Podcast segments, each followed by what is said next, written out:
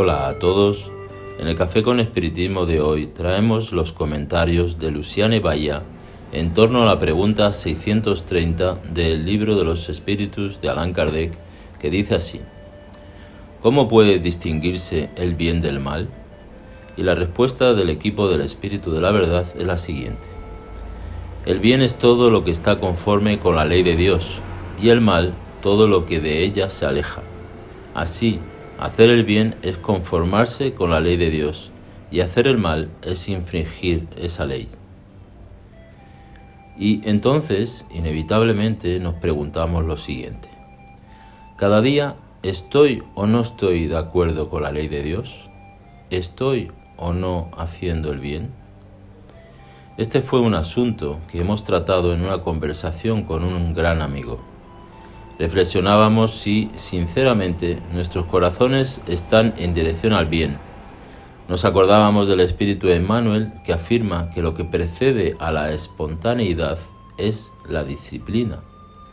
¿Será que tenemos la disciplina para el bien? ¿Que tenemos el cuidado de, de desarrollar habilidades que nos cualifiquen para la práctica del bien? Pensando en estas preguntas y respuestas y en lo que nos dice la pregunta 630 antes mencionada, resolvimos juntos anotar algunos puntos que pudiesen conducirnos a un ejercicio para que seamos amigos del bien. A fin de cuentas, si queremos estar cerca del bien, nada mejor que seamos amigos de él. Entonces, en preguntas y respuestas fuimos catalogando aspectos que podrían conducirnos a esta especial amistad, y es lo que ahora compartimos con vosotros. ¿Quiénes son? Son hombres y mujeres aparentemente normales que en nada se diferencian de sus semejantes. ¿Tienen alguna religión? Pueden tenerla o no, pero este detalle es el menos significativo en la decisión de servir a sus hermanos tienen tan solo el compromiso con el bien. ¿Qué es lo que hacen? Estudian, trabajan, investigan, constituyen una familia, tienen los pies en el suelo del realismo de este mundo, aunque transitan en él como estrellas de la esperanza para los infelices y sufridores.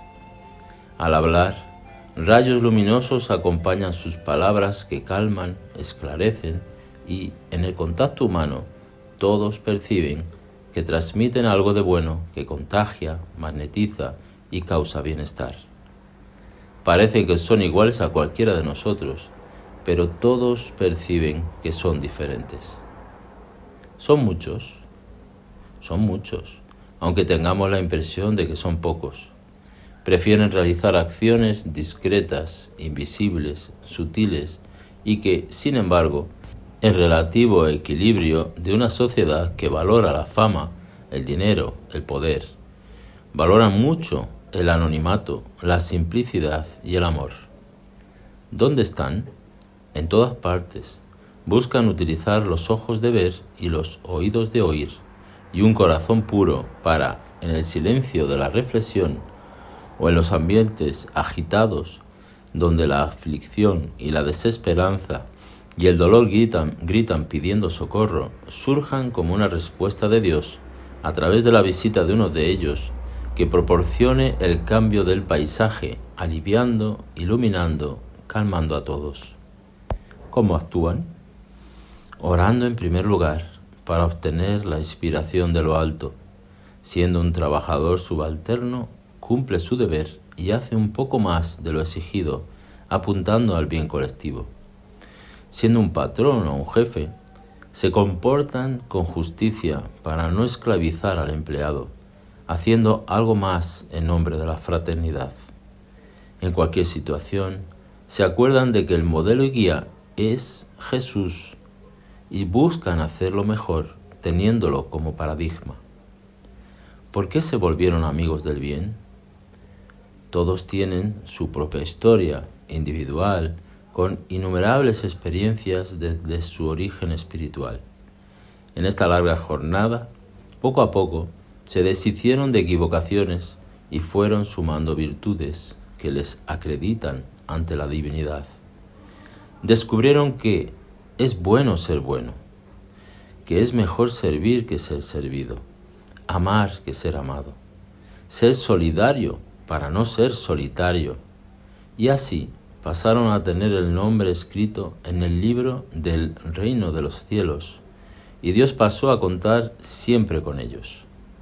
Con eso, su estado de felicidad es tan grande que el único interés de ellos es permanecer para siempre como los amigos del bien. Que juntos compartamos la alegría de buscar en cada oportunidad esta amistad especial, regida por el bien, por el amor de Jesús, invitación constante para nuestro crecimiento. Mucha paz y hasta el próximo episodio de Café con Espiritismo.